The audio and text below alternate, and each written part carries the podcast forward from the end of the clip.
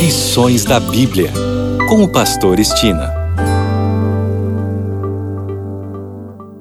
Olá, aqui é o Pastor Estina no seu programa Lições da Bíblia. Neste trimestre de outubro a dezembro, estamos estudando o tema Vida, Morte e Eternidade.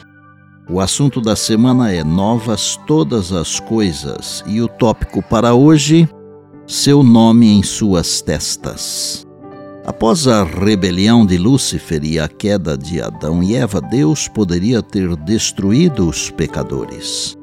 No entanto, como expressão de amor incondicional por suas criaturas, Deus estabeleceu um plano misericordioso para salvar todos aqueles que aceitam o que ele oferece.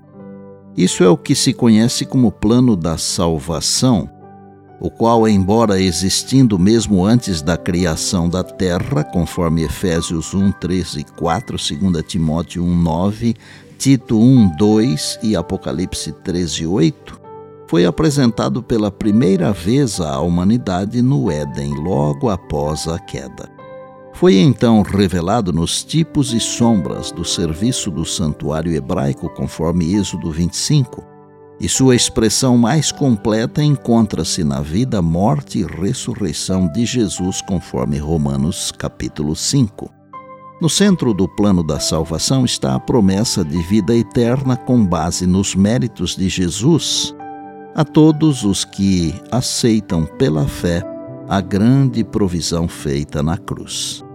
Tanto antes da cruz quanto depois da cruz, a salvação sempre foi pela fé e nunca pelas obras, por mais que as obras sejam uma expressão da nossa salvação.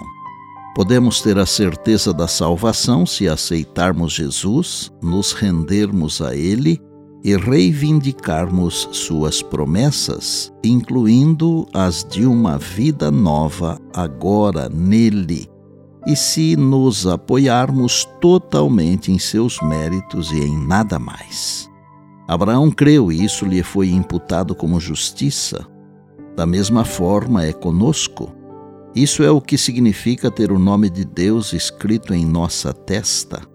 Se o tivermos escrito agora e não nos afastarmos dele, então também será escrito lá nos novos céus e na nova terra. Todos os vencedores no grande conflito terão o nome de Deus escrito em suas testas. É como que um emblema de pertencimento. A recompensa não é pelas obras, para que ninguém se glorie, mas pela graça.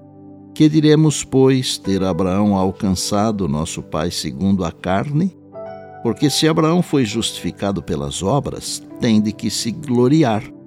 Mas não diante de Deus, pois que diz a Escritura? A Escritura diz: Creu Abraão em Deus e isso lhe foi imputado como justiça. Ora, aquele que faz qualquer obra não lhe é imputado o galardão segundo a graça, mas segundo a dívida. Mas a aquele que não pratica, porém crê naquele que justifica o ímpio, a sua fé lhe é imputada como justiça. Romanos 4, 1 a 5.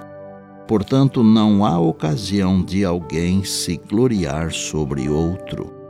Não é a duração do tempo que labutamos, mas a voluntariedade e fidelidade em nosso trabalho que o torna aceitável a Deus.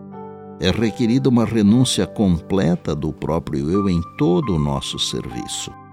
O menor dever deve ser com sinceridade e desinteresse, e é mais agradável a Deus que a maior obra quando manchada pelo egoísmo. Ele olha para ver quanto nutrimos do Espírito de Cristo e quanto nosso trabalho revela da semelhança de Cristo. Considera mais o amor e a fidelidade com que trabalhamos do que a quantidade que fazemos. Ninguém é mais privilegiado do que outro, nem pode alguém reclamar o galardão como um direito. Cada um de nós deve lembrar que a salvação é um dom da graça de Deus.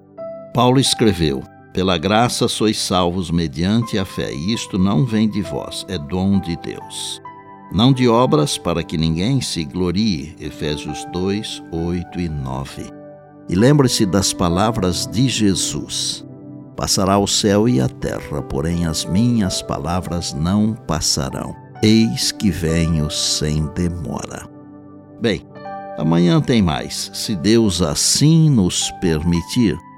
E disse Jesus: Examinais as Escrituras, porque julgais ter nelas a vida eterna, e são elas mesmas que testificam de mim. João 5,39 eu sou o Pastor Estina e este é o seu programa Lições da Bíblia. Diariamente com você, pela graça e misericórdia de Deus.